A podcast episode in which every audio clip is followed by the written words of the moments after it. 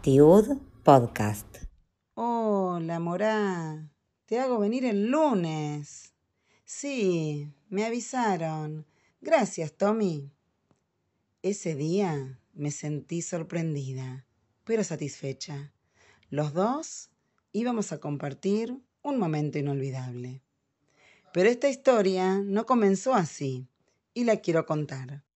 Desde que soy morá, trabajé en general en grados superiores, hasta que una vez, siendo profesora de hebreo de sexto y séptimo en el turno mañana, la coordinadora de mi escuela me propone tomar un segundo grado en el turno tarde.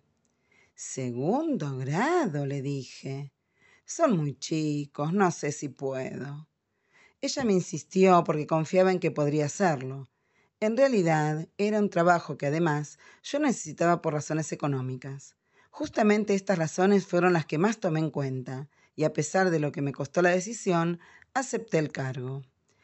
Enseñar el idioma a alumnos tan chiquitos era para mí un gran desafío.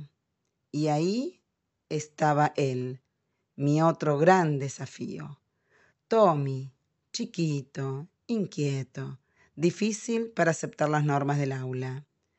Entré al aula, saqué el cuaderno, empecé a escribir, no tomes coca en clase, baja los pies de la mesa, no empujes a tu compañera, me está faltando al respeto.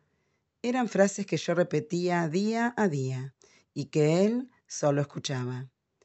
Mientras tanto, todos los días yo seguía aprendiendo a estar en ese segundo grado. De a poco me fui acostumbrando y buscando estrategias para la transmisión del idioma y de las festividades judías.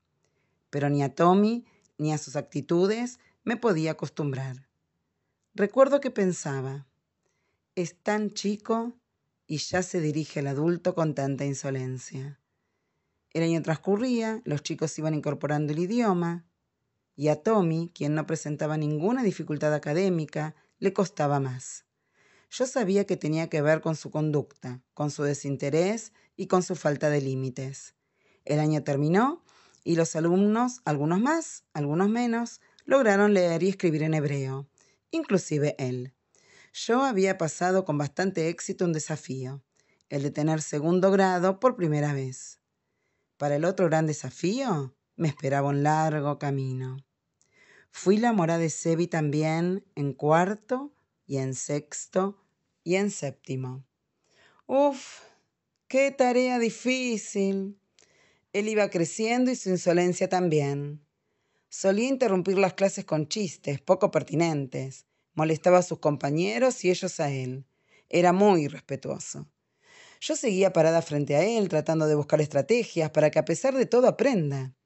A veces me enojaba y lo sacaba de la clase un rato para luego hacerlo entrar y que siga su tarea. Otras veces hablaba con él, me escuchaba y por un momento se transformaba en un alumno amable y comprensivo. En ocasiones recibió una sanción por falta de respeto a su docente. Finalmente, egresó. Siempre me pregunté cómo seguiría su escolaridad. Confieso que muchas veces imaginé encontrar las noticias policiales de algún diario. Sabía que siguió sus estudios en un colegio laico no judío. Pasaron dos años, yo trabajaba en un secundario y en febrero, antes de empezar las clases, saliendo del colegio, me encuentro con su mamá. Hola, tanto tiempo, le dije, y la saludé sorprendida, además de preguntarle qué estaba haciendo ahí. El colegio de Tommy se está por cerrar y decidimos inscribirlo acá, me contestó ella muy contenta y me contó que él también estaba muy contento, sabiendo que conocía a alguna profesora, o sea, yo. Las clases comenzaron en el colegio se dicta hebreo por niveles y ese año me tocó a mí dar clases a los alumnos de tercer año del nivel C. El coordinador lo evaluó para ver lo que se acordaba de su primaria. Decidió que curse en ese nivel. Y por supuesto, ahí estaba yo, recibiéndolo con mucha expectativa. Había crecido mucho, estaba alto, simpático, me hablaba con mucho cariño y encima se acordaba algo de hebreo. En las clases se distraía fácilmente, pero yo lo convocaba a la tarea y él se conectaba nuevamente. Yo sentía que era su referente y a él le gustaba contar que fui su mora en la primaria y que era muy travieso. Creo que los dos sentíamos cierta complicidad. Pasó ese año y otro más. En quinto se les propuso a los alumnos que elijan un seminario que quieran cursar relacionado con la materia hebreo. Se trataba de que aquellos que no querían seguir con el idioma pudieran aprender en castellano temas que los convoquen más. Él eligió el mío la Shoah y su transmisión a la luz de la literatura hebrea.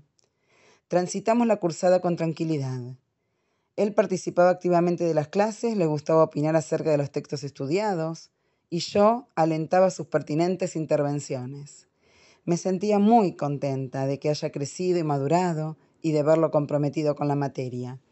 Me acordaba de las situaciones vividas con él cuando era chico y a veces me costaba creer que nuestro vínculo había cambiado. Llegó la finalización del año lectivo. Tommy egresaba de la escuela secundaria. Hola, Morá, te hago venir el lunes. Sí, me avisaron que me elegiste para que te entregue el diploma.